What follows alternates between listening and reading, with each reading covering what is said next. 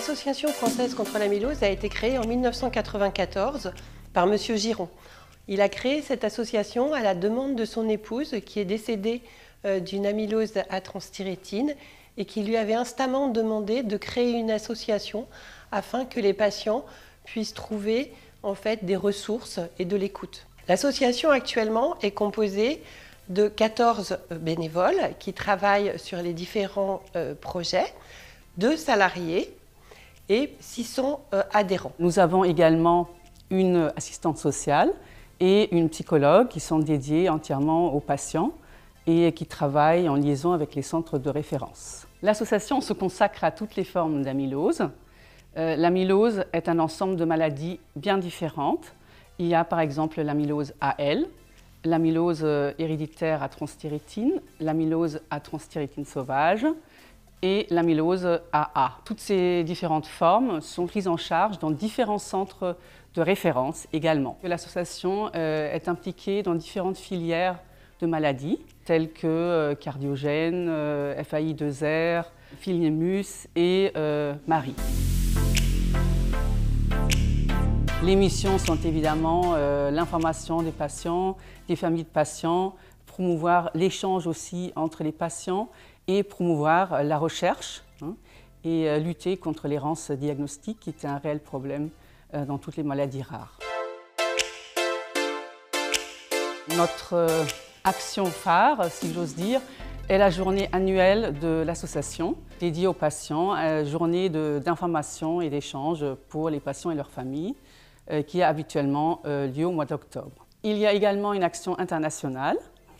En 2017, l'association a initié la création de l'Alliance internationale, Amyloidosis Alliance, pour promouvoir euh, le réseau international et également organiser des journées médecins-patients au niveau international. Les autres projets de l'association sont également tournés vers les patients puisque la difficulté sur une maladie telle que l'amylose est de connaître sa maladie, de trouver des informations.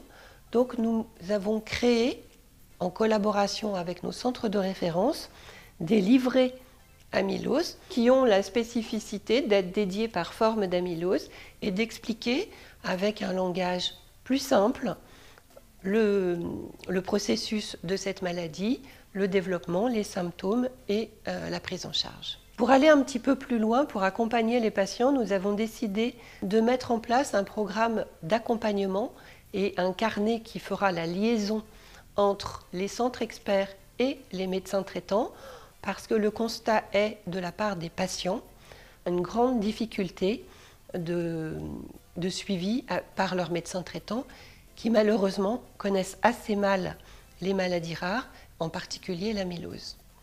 Donc ce projet de carnet euh, médecin traitant aura pour objectif de permettre une transition d'informations entre les centres experts et le médecin traitant et de permettre aux patients de regrouper toutes les informations qui lui sont fournies par les différents spécialistes qui le prennent en charge dans un même outil. Nous avons euh, mis en place des prix attribués chaque année nous avons trois prix. Un prix de recherche qui est dédié à soutenir un projet de recherche dans le domaine de l'amylose.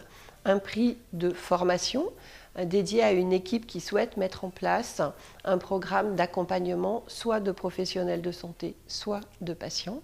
Et un prix euh, d'accompagnement social qui, lui, va être plus dédié à un accompagnement qui peut être psychologique ou euh, social plus dédié aux patients.